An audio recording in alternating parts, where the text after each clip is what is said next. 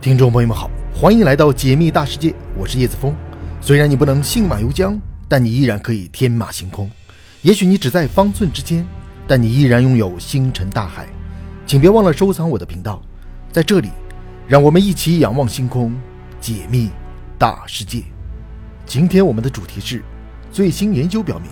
火星曾经是蓝色的，出现生命的时间也比地球更早。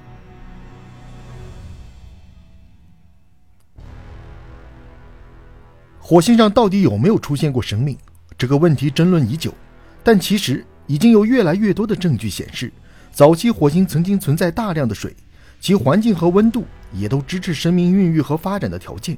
近日又有新研究认为，火星上出现生命的时间甚至比地球上更早，真的是这样吗？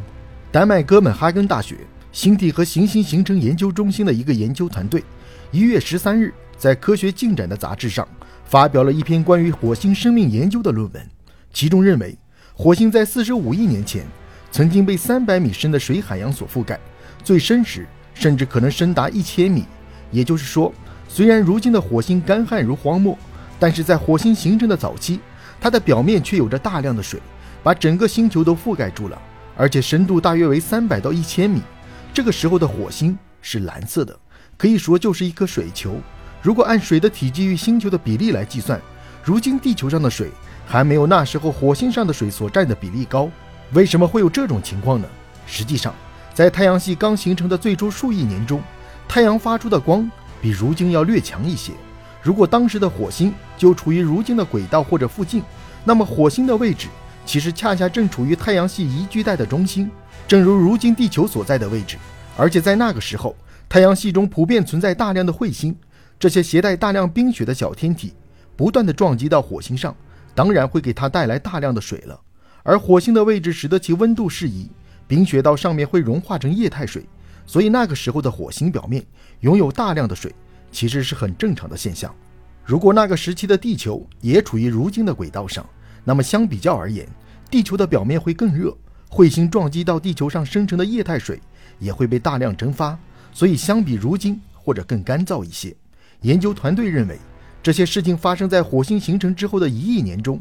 并且这些彗星还携带了对生命形成具有重要生物学意义的有机分子。这些有机分子在原始火星的海洋中形成了氨基酸以及蛋白质，造就了最初的生命。这些生命很可能是整个太阳系中最早出现的生命体。真的要比地球上出现生命的时间还早吗？推理认为应该是的，因为在火星四十五亿年前就开始形成生命的时候。地球却经历了一次形成初期的大事件，就是一颗如同火星大小的星球撞击了地球，导致地球重回熔岩状态，并且形成了月球。之后经过了数亿年，地球才稳定下来。所以在这一时期内，地球上并不具备形成生命的条件。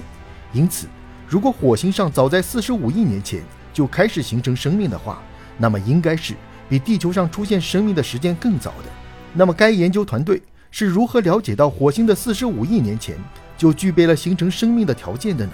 其实是通过一块有数十亿年历史的火星陨石，分析认为这块陨石曾经是火星原始地壳的一部分。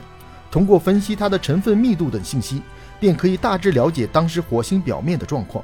如果用一块石头就能推论火星四十五亿年前的状况，那么在地球上是否可以用一块石头也推论出地球最初的状况呢？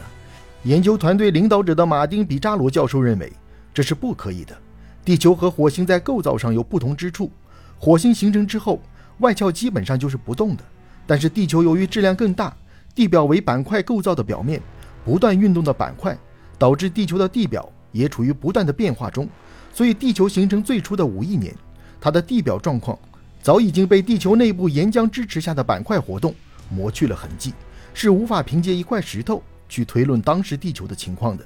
那么既然火星上曾经有生命，而且曾经有着巨大的海洋，为什么它们又都消失了呢？原因其实还应该归结于火星的构造，因为火星质量较小，内部活动相对较少，而且火星没有大卫星，这都使得它逐渐内部冷却，磁场也逐渐消失，无法为火星的大气层提供保护。强烈的太阳风最终席卷了火星的大气，